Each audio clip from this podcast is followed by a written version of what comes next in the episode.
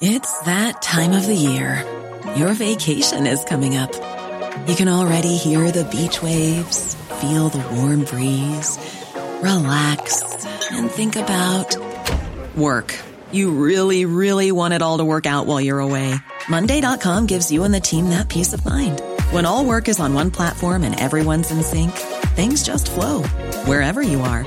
Tap the banner to go to Monday.com.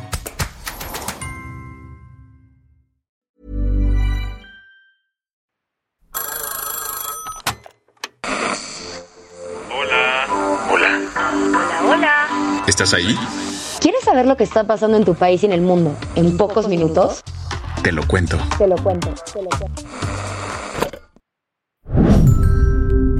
Hoy es miércoles 11 de enero del 2023 y estas son las principales noticias del día. Te lo cuento.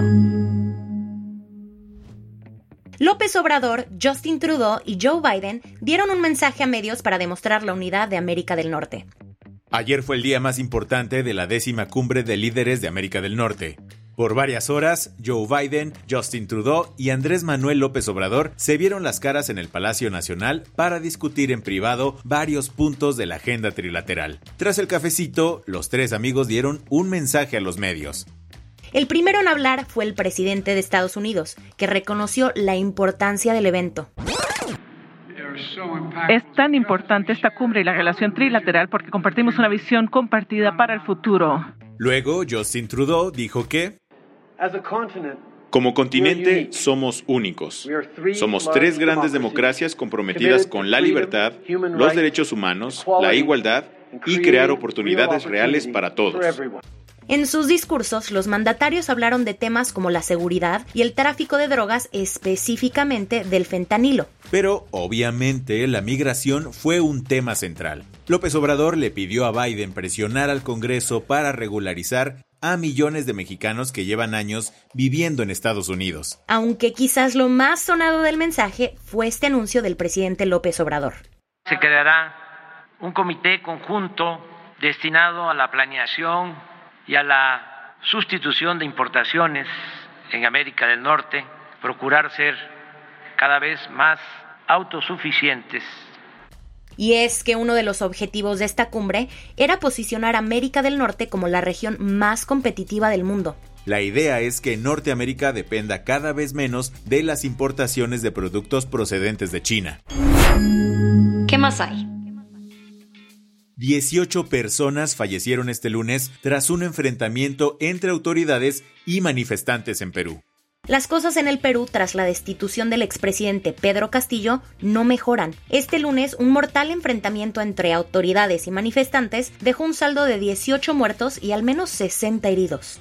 Todo sucedió cerca del aeropuerto de la ciudad de Juliaca, en el departamento de Puno. Ahí, la policía se enfrentó a manifestantes que exigían el regreso de Pedro Castillo al poder. Bueno, las exigencias van un poco más allá, como lo dejó ver este manifestante. Que señora Dina te renuncie porque hay, este, usted es una asesina, porque mucha, este, mucha gente está muriendo por tu culpa, la verdad. Acepta que el pueblo no te quiere. Y es que desde la llegada de Dina Boluarte a la presidencia, tras el intento de golpe de Estado de Pedro Castillo, han muerto 46 personas en los enfrentamientos con la policía. La Fiscalía peruana ya está investigando a Dina Boluarte y a su primer ministro, Alberto Otálora, por la muerte de 28 personas durante las manifestaciones de diciembre. Sin embargo, el gobierno le echa la culpa de la violencia a alguien más. ¿De quién hablamos? Del mismísimo Evo Morales, expresidente de Bolivia, a quien responsabilizan de alentar las protestas. Tanto señalan a Evo que el primer ministro hizo este anuncio. La superintendencia ha decidido decretar el impedimento de ingreso al Perú del señor Evo Morales. Las que tienes que saber. Tras todo el escándalo de la tesis de la ministra Yasmín Esquivel, la Facultad de Derecho de la UNAM decidió meter mano y ordenó que el Comité de Ética investiguen a Marta Rodríguez Ortiz, la tutora de tesis de la ministra Esquivel, y Edgar Ulises Báez, el abogado al que presuntamente le habría plagiado la ministra. Además de esta revisión, el país encontró que la profesora asesoró al menos seis tesis entre 1986 y 2010. Estas mismas resultaron sorpresivamente parecidas entre ellas. Un bolillo para el susto para la vicepresidenta de Colombia, por favor.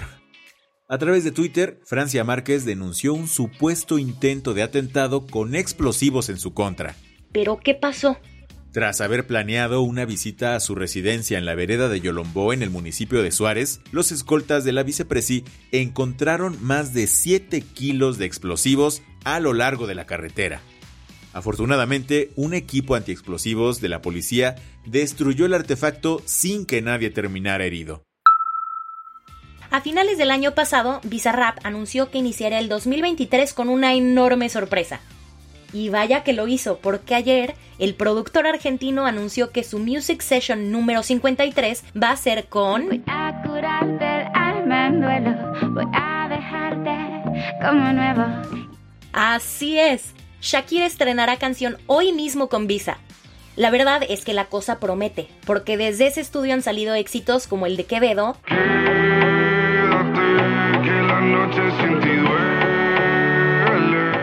o cómo olvidar cuando Residente se le fue a la yugular a J Balvin.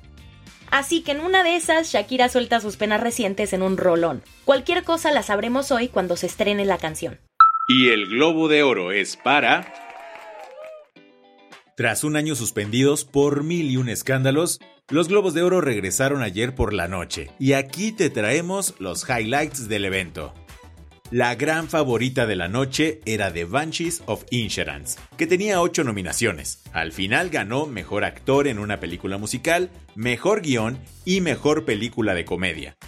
La mejor película de drama fue para The Fabelmans, peli que también premió a Steven Spielberg como Mejor Director. House of the Dragon se llevó Mejor Serie Dramática. A Austin Butler le sirvió decir esto. Arriba la esperanza, abuelita. Y es que tras cantar horrible en iCarly hace años, ahora se llevó el Globo de Oro a Mejor Actor de Drama por su interpretación de Elvis Presley. Otros premios supersonados fueron el de Mejor Actriz en una serie dramática para Zendaya por Euforia, o el de Kate Blanchett a Mejor Actriz en una película dramática. Pero sin duda, el que más nos hizo sonreír fue el del tío Guillermo del Toro. El cineasta mexicano se llevó el Golden Globe a Mejor Película Animada por Pinocho. Entra a telocuento.com y checa la lista completa de ganadores. La del vaso medio lleno. Según un experimento en Glengarry, un pueblo escocés, El crafting comunitario podría ayudar a repoblar las tierras altas de Escocia. ¿el qué? ¿Comunitario? Se trata de la creación de viviendas familiares asequibles. Estas son diseñadas principalmente para artesanos, carpinteros y pequeños agricultores. La población local de Glengarry usó ese mismo modelo para combatir los elevados costos de vida en sus zonas rurales. Con esto cerramos las noticias más importantes del día. Yo soy Paulina de la Parra. Y yo soy Baltasar Tercero. Gracias por acompañarnos hoy en Te lo cuento. Nos escuchamos mañana. Con tu nuevo shot de noticias. Chao.